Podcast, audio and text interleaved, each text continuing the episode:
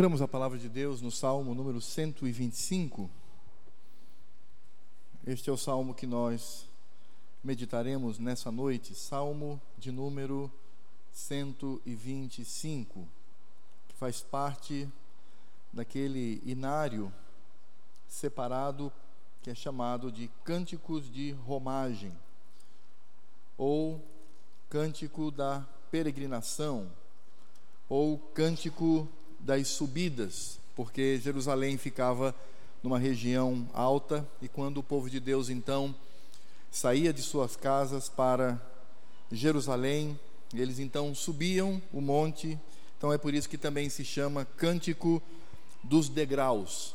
Por três vezes ao ano, o povo deveria se reunir em Jerusalém, no tabernáculo e depois, no, depois na construção do templo, para cultuar ao Senhor o culto solene acontecia três vezes ao ano em Jerusalém. Nós temos o privilégio de cultuar ao Senhor solenemente toda semana, mas a igreja no Velho Testamento fazia isto três vezes ao ano. E aí então eles se reuniam em Jerusalém para cultuar ao Senhor. E quando eles saíam de suas respectivas casas, eles então cantavam estes salmos. Então, ele faz parte de um saltério, de um inário separado para este fim. E hoje nós veremos então o Salmo de número 125, que diz assim: Cântico de romagem. Os que confiam no Senhor são como o monte Sião, que não se abala, firme para sempre. Como em redor de Jerusalém estão os montes, assim o Senhor em derredor do seu povo desde agora e para sempre. O cetro dos ímpios não permanecerá sobre a sorte dos justos, para que o justo não estenda a mão à iniquidade. Faze o bem, Senhor, aos bons e aos retos de coração. Quanto aos que se desviam para as sendas tortuosas, levá-los-á o Senhor, juntamente com os malfeitores, paz sobre Israel. Irmãos, este é um dos salmos, ou pelo menos da coleção dos salmos, que é bastante conhecido por todos, sobretudo pela primeira parte dele, quando diz: Os que confiam no Senhor são como o monte Sião que não se abala, firme para sempre, como em redor de Jerusalém estão os montes, assim o Senhor Javé em derredor do seu povo, desde agora e para sempre. Este salmo nós não sabemos o autor, não sabemos quem escreveu este salmo. Portanto, nós também não sabemos o contexto em que ele foi escrito, não sabemos a época, portanto, o propósito pontual do escritor inspirado pelo Espírito Santo de Deus. Mas nós sabemos pela leitura do salmo, pelo contexto do salmo, que ele foi escrito num momento de perseguição ele foi escrito num momento em que a igreja de Cristo, no Velho Testamento, sofria algum tipo de perseguição. Nós não sabemos exatamente qual, mas eles estavam de alguma forma pressionados. O povo de Deus estava sendo pressionado no Velho Testamento, e este salmo então ele vem como uma promessa, como um alento, como a, a Escritura sempre faz na vida do crente estabelecer a confiança que nós devemos ter no Senhor. Nós poderíamos aqui colocar vários contextos em que o salmo foi escrito, e nós poderíamos destacar algum, porque quando nós olhamos para a história da igreja de Cristo no Velho Testamento, nós vamos perceber que essa igreja, que é o Israel de Deus no Velho Testamento, passava por alguns problemas em termos de opressão. Por exemplo, eles eram oprimidos quando um rei ímpio ele se levantava. Não sei se os irmãos sabem, mas o, o rei no Velho Testamento ele é chamado de pastor. Por exemplo, lá em Jeremias, quando diz que Deus iria levantar pastores segundo o seu coração, esse pastor aí não é o sacerdote, esse pastor aí não é o profeta, esse pastor é o rei. Então, no Velho Testamento, todas as vezes que você ler a expressão pastor, está se referindo diretamente ao rei, que era o homem colocado por Deus para dirigir a igreja no Velho Testamento. juntamente, claro, com o sacerdote e o profeta. Mas de vez em quando se levantava em Israel pastores que eram ímpios, pastores que eram é, é, aqueles que negavam as Escrituras, que negavam ao Senhor, eles tinham os hábitos do mundo, eles tinham os hábitos pagãos, e então, por causa disso, o povo era oprimido.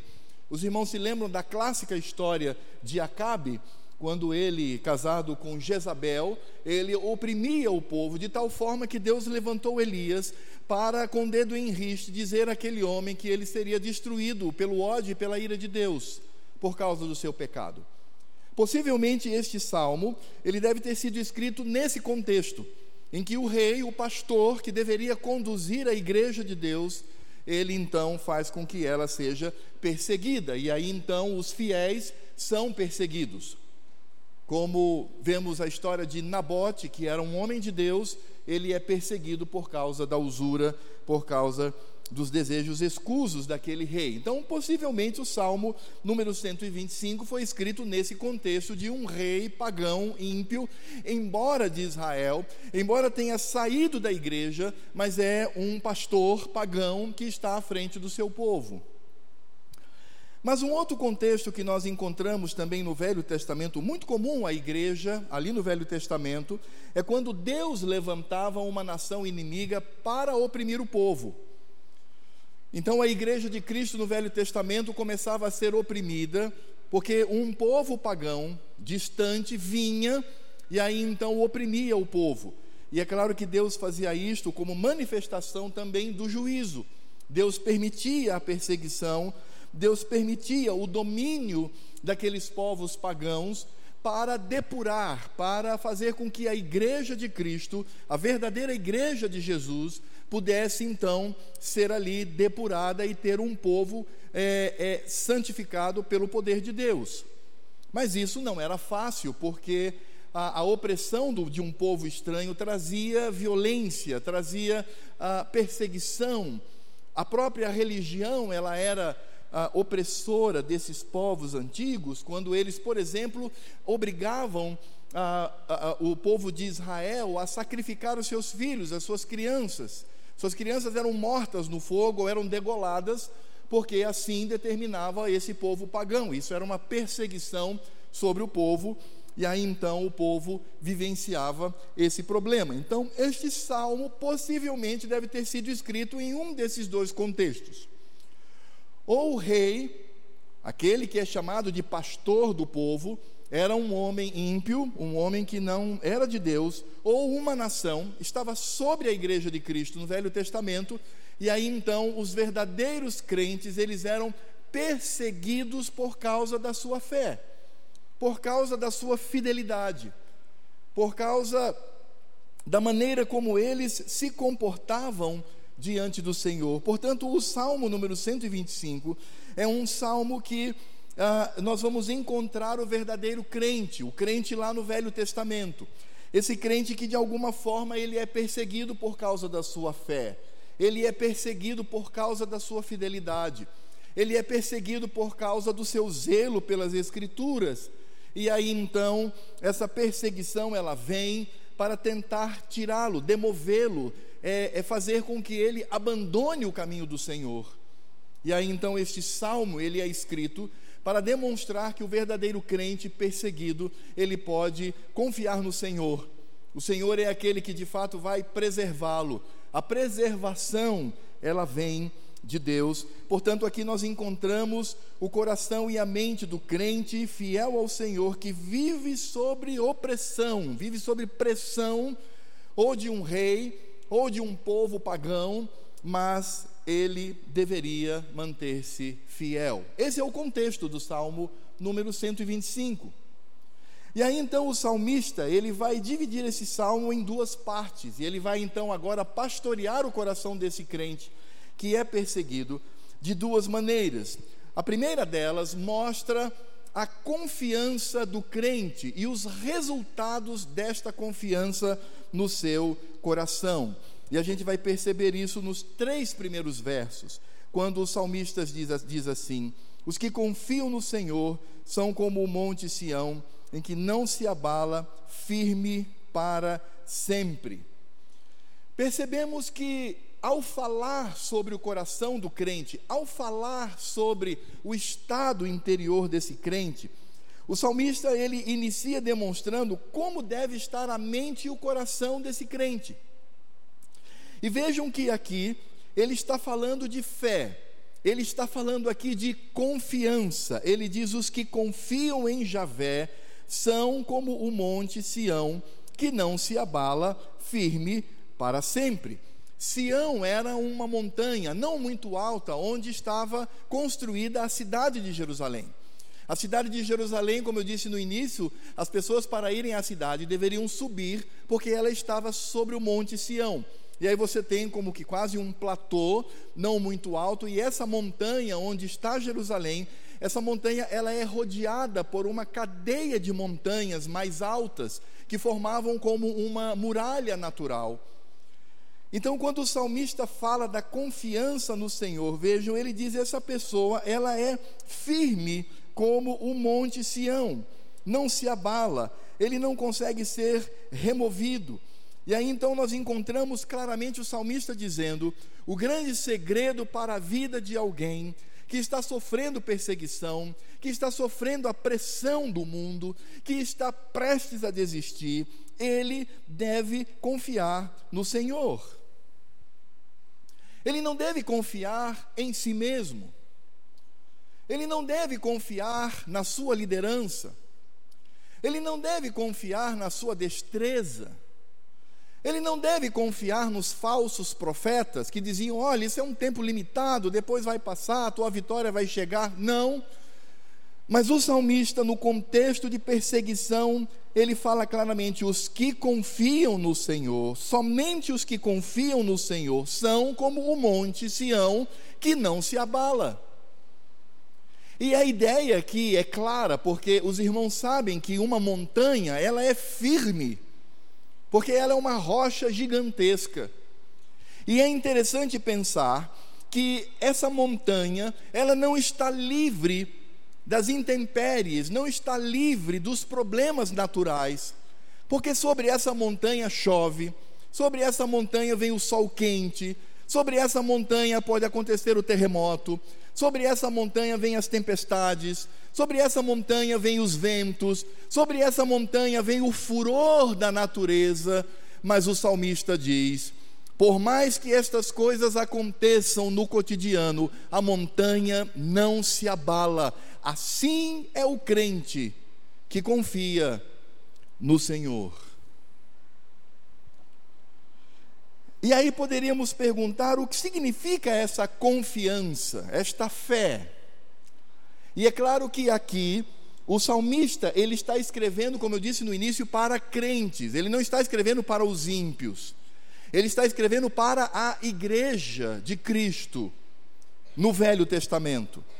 Nesse sentido, poderíamos perguntar o que significa confiar no Senhor. E, irmãos, quando nós olhamos as Escrituras, desde Gênesis a Apocalipse, nós vamos perceber que para o crente, salvo, remido, resgatado pelo sangue de Cristo, nós percebemos que a confiança, ela se estabelece numa firme relação entre ele e a palavra do Senhor. Não se trata aqui de um relacionamento místico com Deus, como muitos querem. Não se trata aqui do crente entrar no quarto, ficar no escuro e começar a, a, ter algumas atitudes e aí ter visão, ter um êxtase e ter um relacionamento com Deus, um relacionamento diferente daquele que o seu vizinho crente possa estar tendo com o Senhor. Não se trata disso. A confiança do crente está no fato dele conhecer e a maneira como ele lida com as Escrituras, com as promessas de Deus, com a vontade do Senhor é por isso que, para ser inabalável, é necessário conhecer aquilo que é a vontade de Deus. Porque as pessoas que não se aprofundam nas Escrituras, elas não permanecem. Elas não permanecem com o Senhor. Quantas vezes no contexto de hoje das mídias sociais nós abrimos o Facebook, abrimos o e-mail, abrimos o Instagram, abrimos tantas páginas de relacionamento e ah, olhamos lá, mas, ué, mas essa pessoa não era crente. E agora está no mundo. Isso acontece porque não há confiança no Senhor. A confiança em si mesmo para resolver os problemas.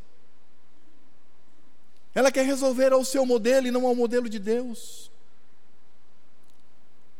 As pessoas que abandonam a igreja, elas não possuem profundidade nas Escrituras, elas não temem ao Senhor.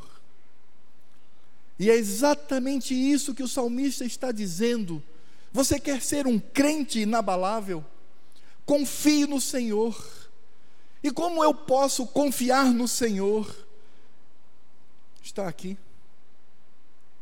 Confie no Senhor. Veja as promessas de Deus para a sua vida.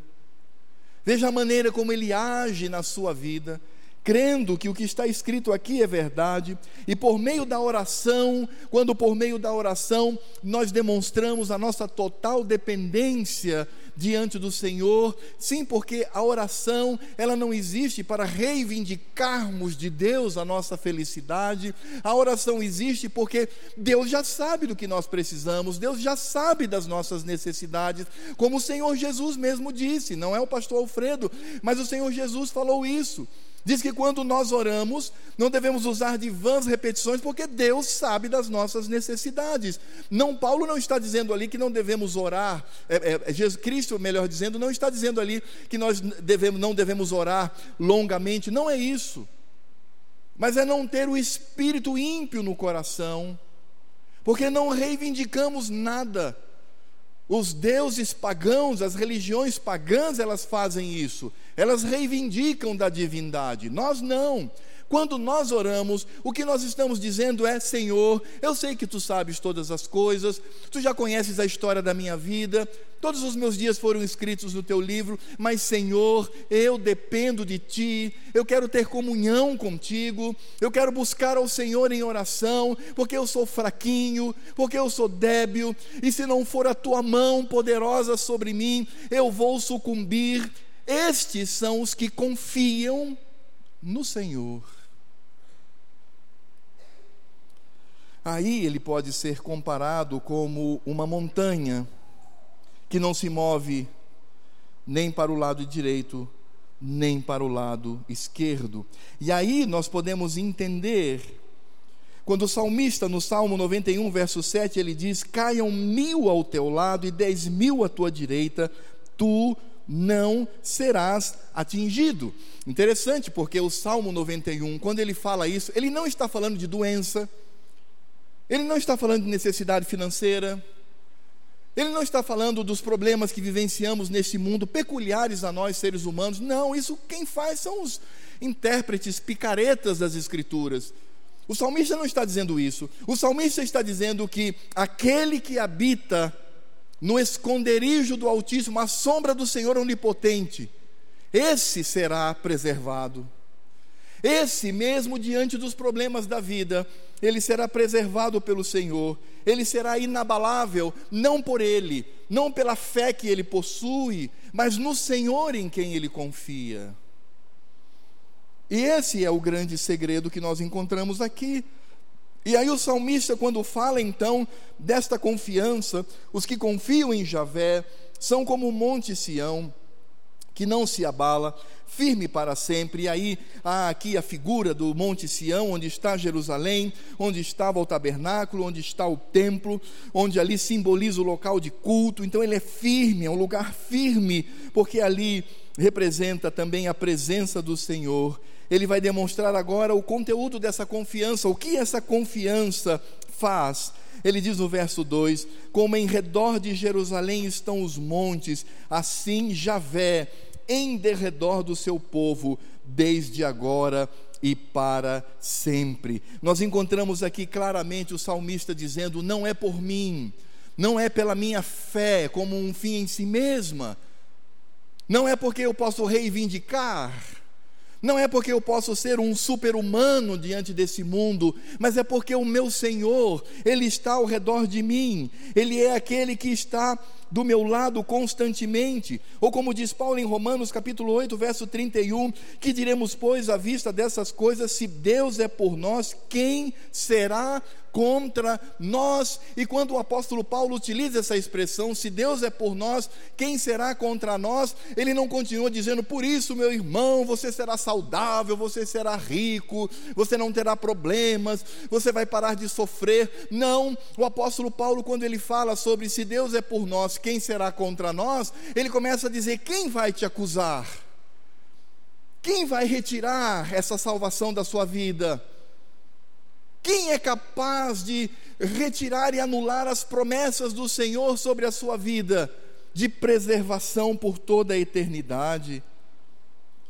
Por isso, meus irmãos, assim como o salmista olhar aquela cadeia de montanhas altas, imponentes ao redor de Jerusalém, ao redor do Monte Sião, isso era uma proteção natural, porque no Velho Testamento o lugar da morte, o lugar da traição, o lugar do medo era o vale era a parte mais baixa. Então, quando você está numa parte mais baixa, você pode ser atacado pelos inimigos que podem descer a montanha e eles podem fechar a entrada e a saída do vale, os inimigos descerem a montanha, pegá-lo de surpresa e aniquilá-lo. É por isso que o salmista diz: Ainda que eu ande pelo vale, a sombra da morte.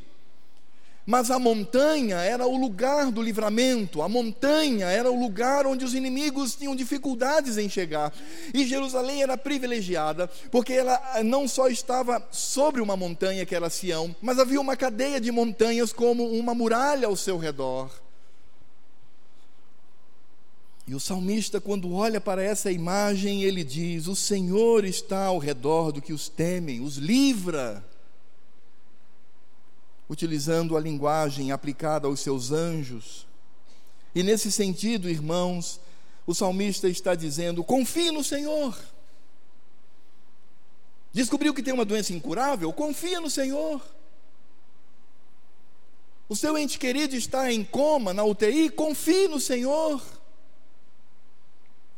O seu patrão ameaçou demiti-lo e você não sabe o que fazer? Confia no Senhor.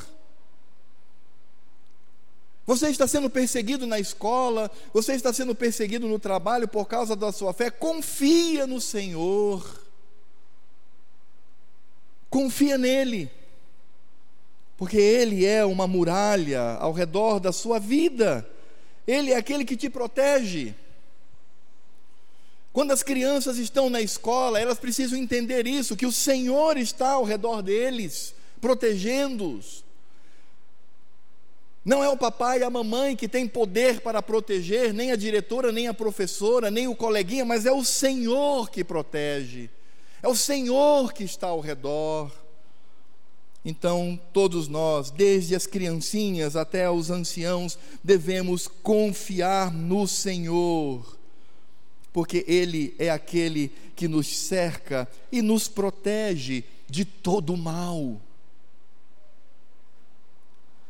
É por isso que o salmista, quando ele fala desta confiança, ele não diz apenas que o Senhor cerca o crente de todos os lados, mas o Senhor, eh, o salmista diz que o Senhor é aquele que tem nas mãos o tempo e ele sabe exatamente a nossa medida. Verso 3: O cetro dos ímpios não permanecerá sobre a sorte dos justos, para que o justo não estenda a mão a iniquidade. Cetro aqui é poder, e certamente ele está falando, está mostrando a figura do rei. Não sabemos se esse rei ele é israelita e ele se tornou ímpio ou veio como ímpio, ou se esse rei é pagão, vem de outros povos e está ali oprimindo. Mas o que o salmista está dizendo aqui é que sim, há um poder sobre o povo que está oprimindo. Porque quando há opressão, nós estamos lidando com algum tipo de poder para oprimir. E aí o salmista, então, nesse contexto, ele diz que, embora haja o domínio do ímpio, esse domínio sobre os crentes não permanecerá para sempre. não permanecerá sobre o justo. E o que nós encontramos aqui, numa linguagem bíblica, olhando para as Escrituras, o salmista está dizendo que Deus sabe o tempo necessário, Deus conhece a nossa medida, porque veja a linguagem do salmista: o sceptro dos ímpios não permanecerá sobre a sorte do justo, para que o justo não estenda a mão à iniquidade. A ideia do texto, a construção da frase, é que sim, há uma opressão, mas o Senhor Deus não permitirá que isso se estenda por muito tempo, ou que isso se estenda pela eternidade, porque há aqui uma preocupação para que o ímpio não, para que o crente não ceda ao ímpio.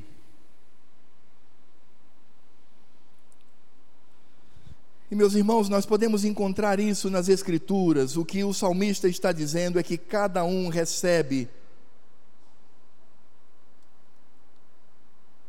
a pressão de acordo com a medida da sua capacidade de suportar.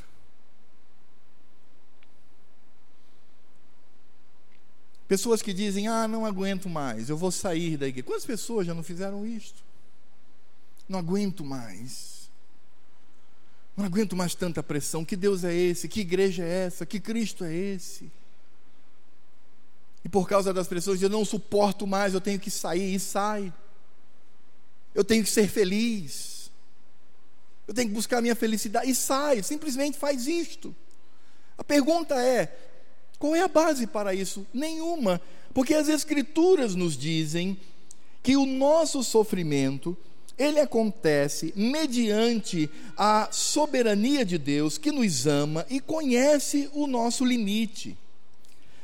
Por isso que Paulo em 1 Coríntios capítulo 10, verso 13, ele diz assim: "Não vos sobreveio tentação que não fosse humana, mas Deus é fiel, e não permitirá que sejais tentados além das vossas forças.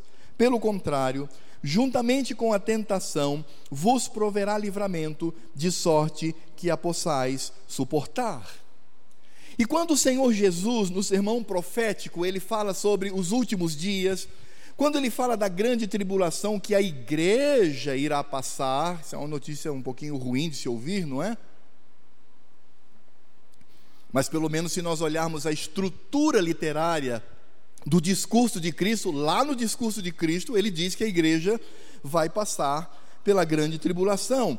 Ele diz: Porque aqueles dias serão de tamanha tribulação. Estou lendo Marcos 13, 19 e 20. Porque aqueles dias serão de tamanha tribulação, como nunca houve desde o princípio do mundo que Deus criou até agora e nunca, jamais haverá. E aí veja só o que diz o Senhor Jesus com relação aos crentes que estarão lá na grande tribulação. Não tivesse o Senhor abreviado aqueles dias e ninguém se salvaria, mas por causa dos eleitos que ele escolheu, abreviou tais dias, porque o Senhor sabe a medida. O que Cristo está utilizando aqui é uma linguagem chocante. Ele diz assim: se Deus não abreviar esses dias, muitos crentes eles vão ficar tão abalados que não suportarão a caminhada celeste.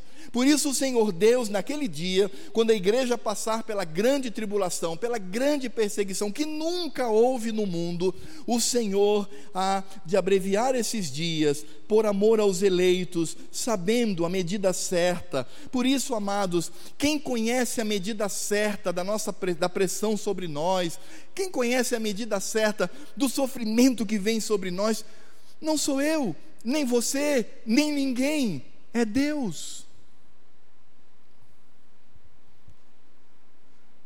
Por isso, nenhum crente está autorizado em dizer: ah, eu chuto o balde, eu vou chutar o pau da barraca. Porque eu não suporto mais. O crente que faz isso, ele está chamando Deus de mentiroso e de infiel. Porque o Senhor cuida de nós. O Senhor sabe a medida do nosso sofrimento. É como o pai que leva o seu filho para tomar uma vacina. Vamos usar uma linguagem dramática e as crianças aqui vão entender o que significa isso. Papai e mamãe diz: "Hoje vai tomar vacina". Ou então, você precisa tomar uma injeção.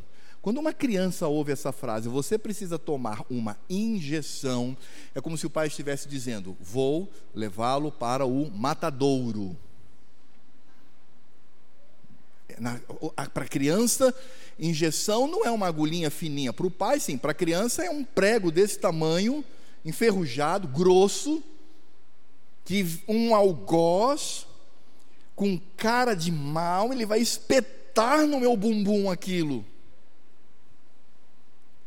Você já viu como uma criança reage ao tomar injeção? Ah, esperneia, porque ela está dizendo: não, isso é muito para mim, eu não suporto isso. Mas o pai que a ama, segura firme e diz à enfermeira: pode aplicar não só porque será benéfico a ela, mas porque ela vai suportar. Ela não vai ter nenhum dano emocional por causa disso. Pode aplicar. Não é a criança, porque se for pela criança, ela nunca vai se deixar submeter a isso. A criança nunca vai dizer, papai, estou gripado, quero tomar uma injeção. Nunca. Só se ela estiver meio doida. Nenhuma criança vai fazer isso. Mas o pai sabe. O Senhor Deus sabe sobre a sua vida. Ele sabe quando é necessário você tomar uma injeção que dói, que é terrível, que vem das mãos de um algoz, como o apóstolo Paulo diz, que tinha um espinho na carne. Aí está no contexto, né? Agulha, espinho na carne, mais ou menos a mesma coisa. E Paulo diz assim: era um mensageiro de Satanás que me esbofeteava, porque aquele enfermeiro, ele não era bonito, não, ele vinha como um mensageiro de Satanás para esmurrar o rosto de Paulo. E Paulo diz assim: por três vezes eu disse: Senhor, me livra, ó oh, Senhor, tira isso de mim, ó oh, Senhor, tira esse espinho que está doendo muito. E o Senhor disse: Não, Paulo a minha graças, a minha misericórdia, o meu amor sobre você é o que você precisa. Por isso não somos nós que decidimos, mas é o Senhor em sua sabedoria. Por isso precisamos estar em silêncio, crendo que o Senhor é aquele que cuida de nós. Agora, Oh, pastor, qual é o segredo para isso? O segredo está aqui: os que confiam no Senhor. Ou eu confio no Senhor, ou eu não confio. Ou eu, com a minha atitude e, e, e o meu coração, faço de Deus verdadeiro, ou então eu, no meu pecado, afirmo que Deus é mentiroso. Por isso, o Senhor, Ele cuida de mim. A tribulação, as pressões, arrastam muitos para o desespero e para a incredulidade, porque dizem não suportar. Essas pessoas, elas não estão agindo por causa disso, elas estão agindo assim porque não confiam no Senhor. Os que confiam no Senhor não se abalam, porque sabem que o Senhor está ao redor, como uma cadeia de montanhas altas que protege, e o Senhor é aquele que vai estar em nosso favor. E é interessante porque a linguagem aqui do verso 3, ela é profunda. O cetro dos ímpios não permanecerá sobre a sorte dos justos, para que o justo não estenda a mão a iniquidade. Deus sabe o meu limite para que eu não ceda e não vá para a iniquidade, vá me comportar como ímpio, vá me comportar como pecador, vá me comportar como alguém que não ama a Deus. O Senhor Deus cuida de mim. É por isso, irmãos, que aqueles que abandonaram não podem receber de nós absolutamente nada, porque estão afrontando ao Senhor.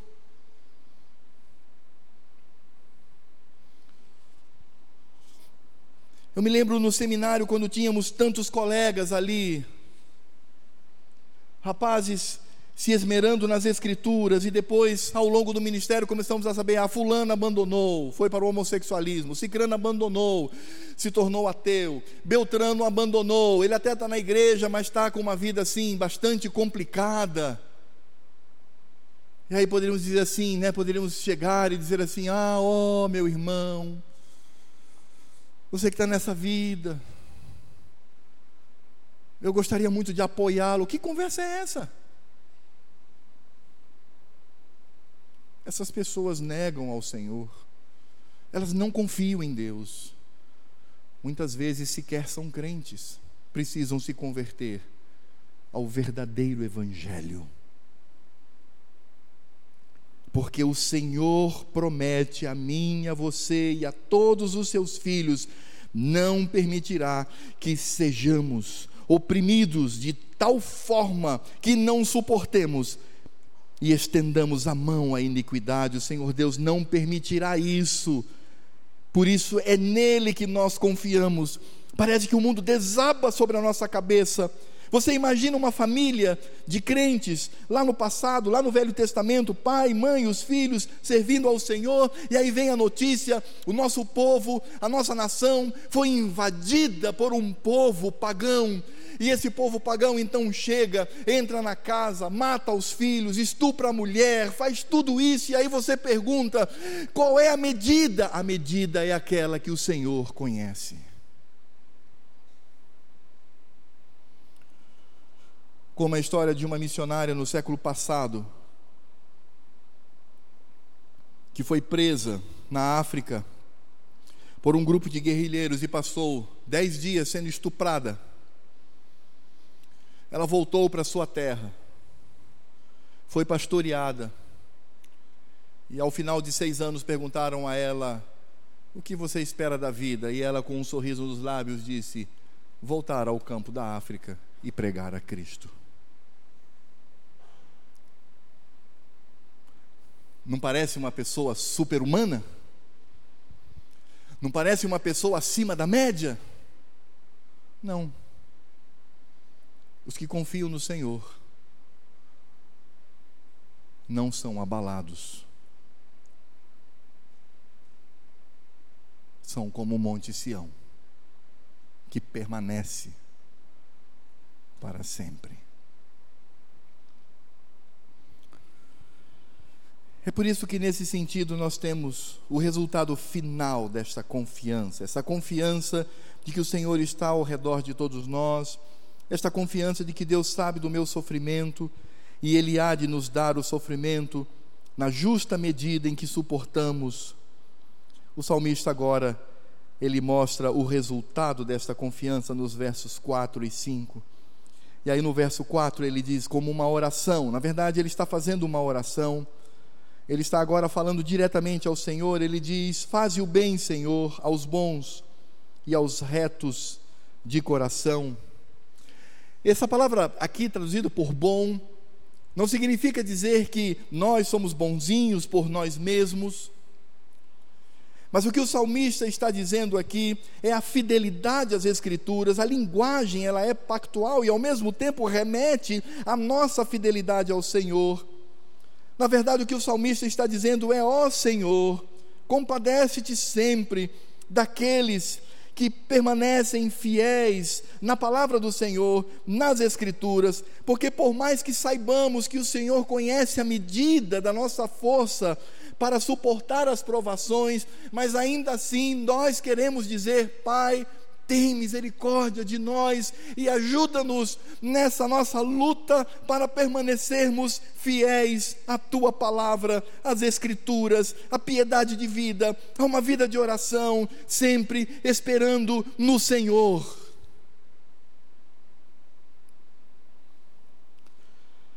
Interessante porque o salmista ele não diz assim, haha, agora eu sou um homem de fé nada vai me abalar, nada vai me derrubar. Não. Diante das promessas do Senhor, de um Deus que é verdadeiro, ele diz: Ó Senhor, ser benevolente para com aqueles que buscam somente agradar a Ti. Por isso, bom e reto aqui significa fidelidade às Escrituras, piedade de vida. Na verdade, o salmista ele clama pelo amparo do Senhor neste mundo vil, porque nós vivemos num mundo que de fato nos pressiona para o mal. Porque de fato ele reconhece qual é o fim daqueles que se desviam das Escrituras. É a atitude humilde não de alguém que quer aparecer diante da igreja como uma pessoa superdotada de fé,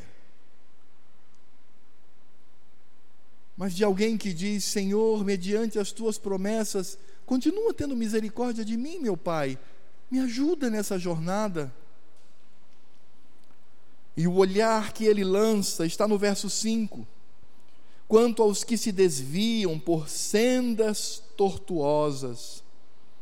Aqueles que, embora estivessem dentro da igreja, dentro do povo de Deus, eles vão para caminhos tortuosos.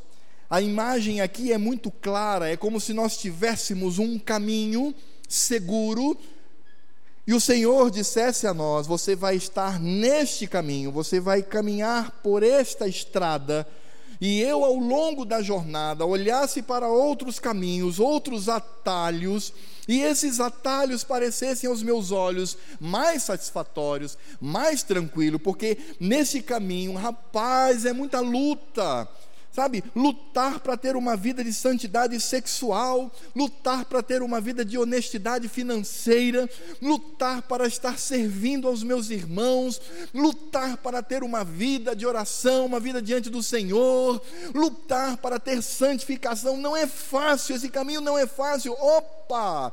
Há alguns atalhos aqui. Você pode pegar esses atalhos, no final das contas, você vai chegar lá também. Não é isso que o diabo diz aos nossos ouvidos? O que foi que ele disse para a mulher no jardim do Éden? Por que você não come do fruto? Porque o Senhor disse. Aí Eva falou assim: A palavra do Senhor diz: Se eu comer, eu morrerei. O que, que o diabo diz? Não, não, não, não, não, não, não, não, não, não, não. Não é bem assim, não. Calma. Você está sendo muito radical. Você está sendo muito intransigente. Você está sendo muito chato. Você está fazendo muita picuinha com a palavra de Deus. Você está sendo muito, sabe, aquele, aquela pessoa. Eva, você está se tornando uma chata. Não, você não vai morrer, não. Você vai conhecer, ter o conhecimento de Deus. E aí Eva e, e é, Adão e Eva tomaram o atalho e a humanidade morreu. A imagem aqui, ela é dramática. Quanto aos que se desviam por sendas tortuosas, um caminho pequeno meio torto, mas que de alguma forma temos a impressão de que chegaremos ao final.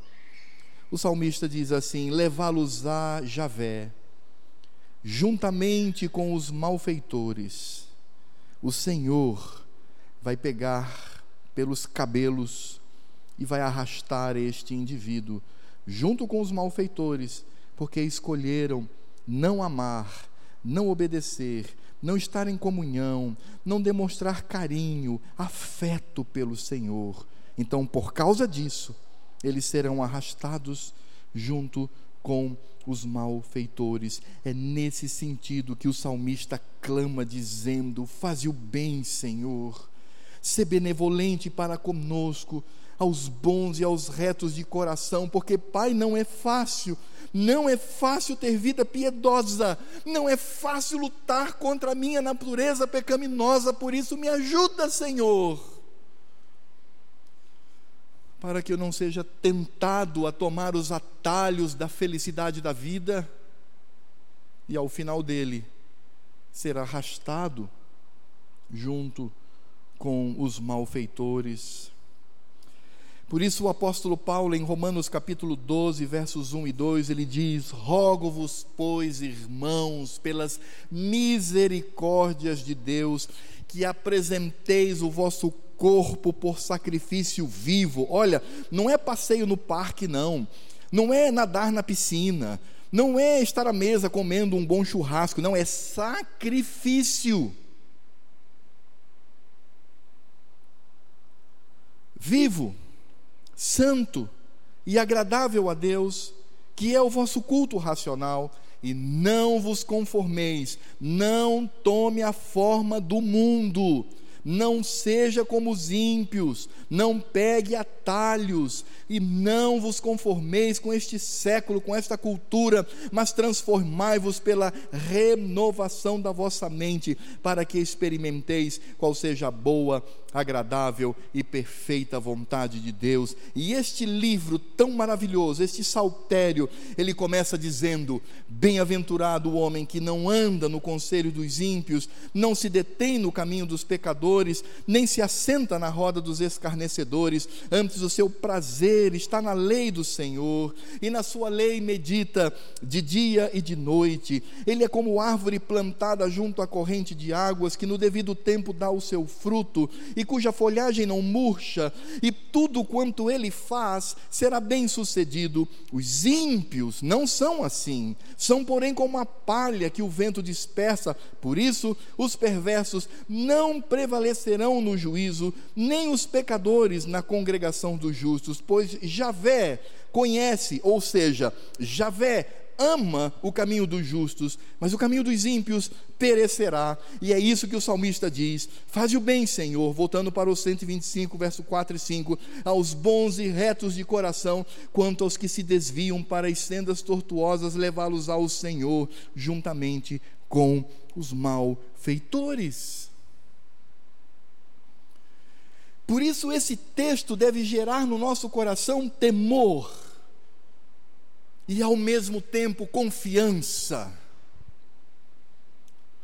É como se nós fôssemos um animalzinho no canto da parede, tremendo de medo, e alguém fosse, tomasse esse animalzinho e colocasse em direção ao seu peito, aquele animalzinho poderia continuar tremendo inicialmente, mas ele percebe que ao mesmo tempo ele está sendo protegido.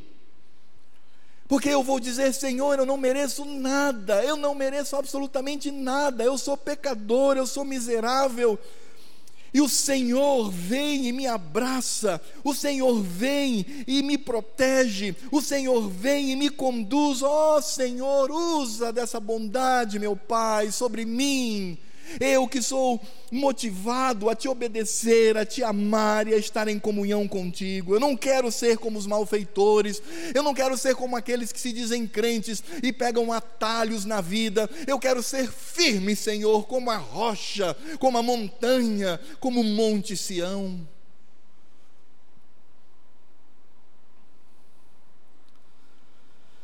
E meus irmãos, quando nós olhamos para este salmo, nós vamos descobrir algumas coisas interessantes. Nós vamos reconhecer que há muitos que estão dentro da igreja, como no Velho Testamento, muitos que estavam em Israel não eram eleitos de Deus. O caminho torto são os valores do mundo impostos sobre os crentes. Eu já tenho dito aqui várias vezes para os meus amados irmãos, uma das frases mais diabólicas que existem é: dois pontos, abre aspas, eu mereço ser feliz, fecha aspas. O crente não deve dizer isto. O crente deve dizer, dois pontos, abre aspas, eu quero amar ao meu Senhor, fecha aspas. Sentiu a diferença?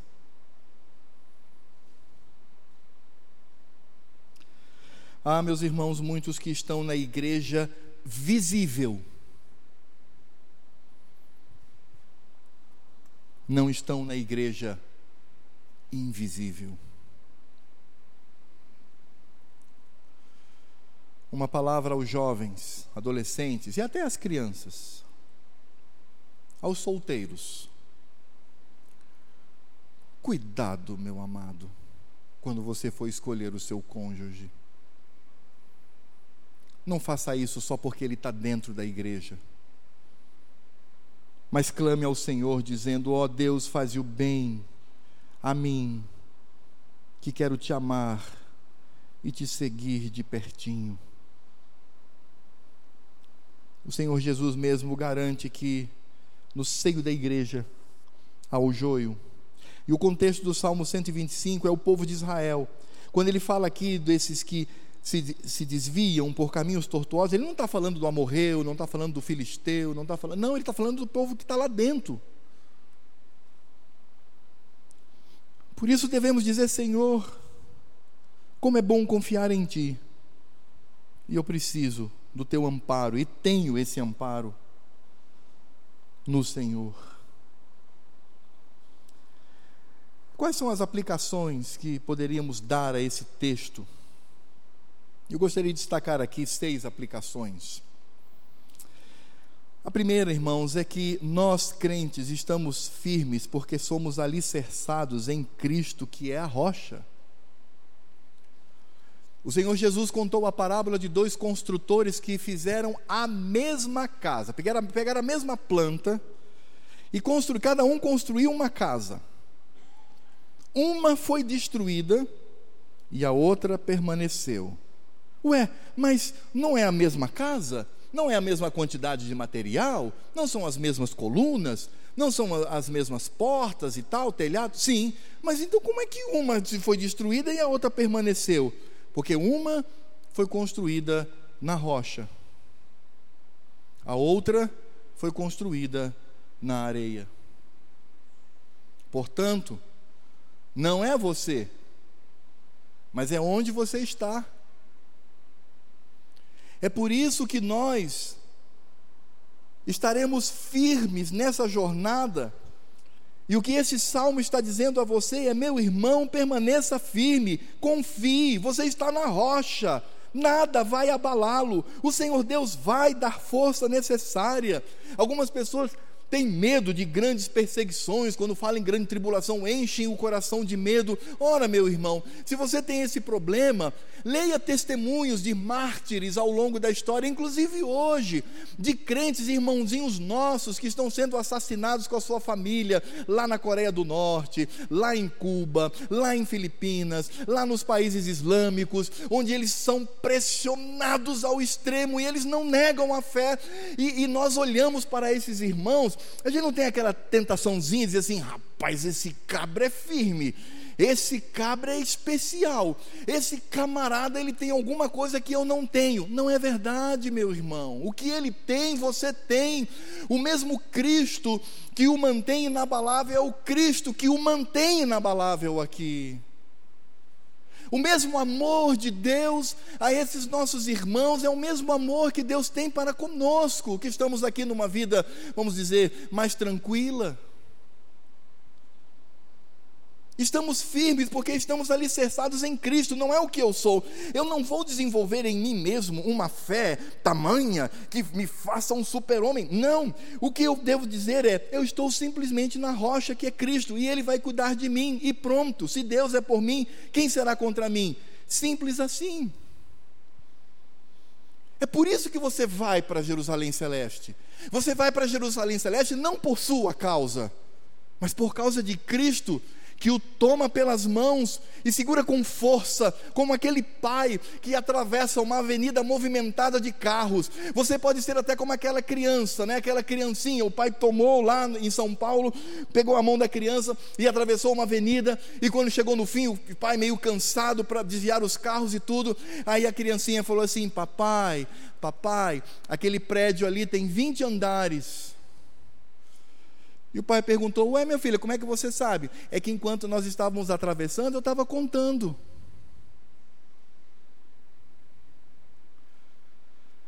Quem cuida de nós é Deus. É Ele que vai levá-lo para Jerusalém Celeste. Porque Ele prometeu. Então não há o que temer. Somos sim inabaláveis como Monte Sião, devemos encher o nosso coração dessa verdade. Porque é o Senhor que nos cobre, é o Senhor que nos protege, é o Senhor que sabe a medida do nosso sofrimento, Ele é o Pai amoroso que cuida. Então, temer o quê? Graças a Deus por isso. Enquanto o Senhor me leva com mãos fortes, em segurança para Jerusalém, Jerusalém Celeste, de vez em quando eu, Alfredo, estou contando os andares. E o Senhor continua firme me levando em segurança. Por isso, a presença de Cristo é a nossa garantia, é Ele quem nos conduz, aquele que foi capaz de dar a sua vida por nós, aquele que foi capaz de morrer em nosso lugar. Aliás, quando nós pensamos em aflição, Cristo foi o exemplo. Imagine, meus irmãos, Cristo suportou aflições dentro do controle do Pai. Pai, se possível, passa de mim esse cálice, mas que não seja feita a minha vontade, e sim a tua vontade. E o que foi que Cristo escolheu? Fazer a vontade do Pai, por amor a Deus e por amor aos seus eleitos, por amor a nós. Se Cristo foi capaz, estando encarnado, morrer daquela forma, o que, que Ele não pode fazer por você, meu irmão? Por que temer?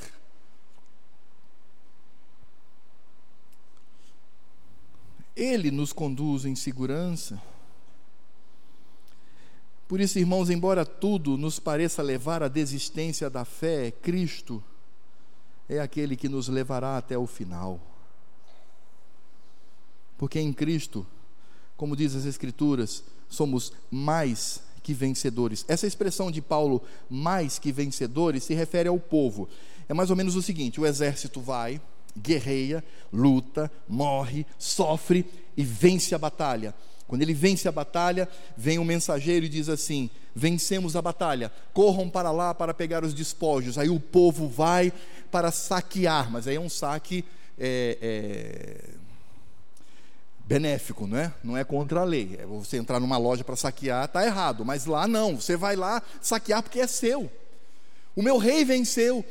Então eu vou tomar posse de todo, tudo aquilo que está no campo de batalha.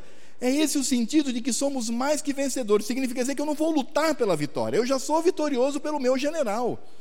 Eu vou apenas usufruir das benesses dessa vitória. E essa vitória nos faz mais que vencedores porque confiamos em Cristo. Pela leitura da Sua palavra, Cristo é aquele que está em nós. Por isso, meu irmão, eu quero dizer uma coisa para você. Olhe para mim aqui, ó. Está vendo isso aqui?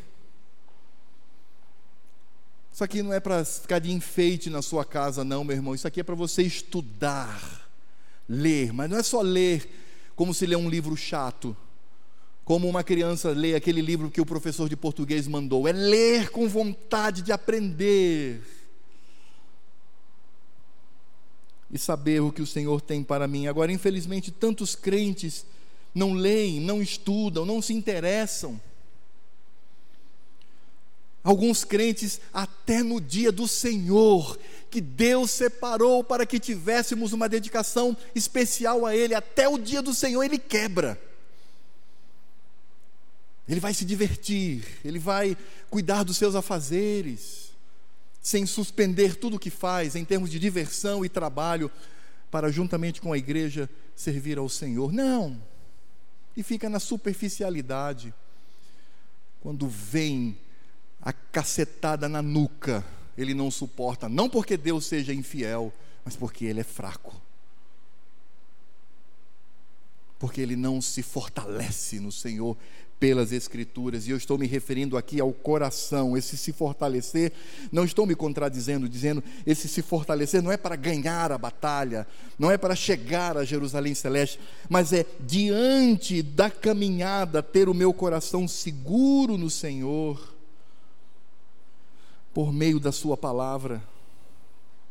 E este salmo, sem dúvida nenhuma, fala da vitória do crente no final. Eu não tenho nenhuma dúvida de que este salmo aponta para Apocalipse 22, do verso 10 ao verso 15. Abra sua Bíblia em Apocalipse 22, do verso 10 ao verso 15.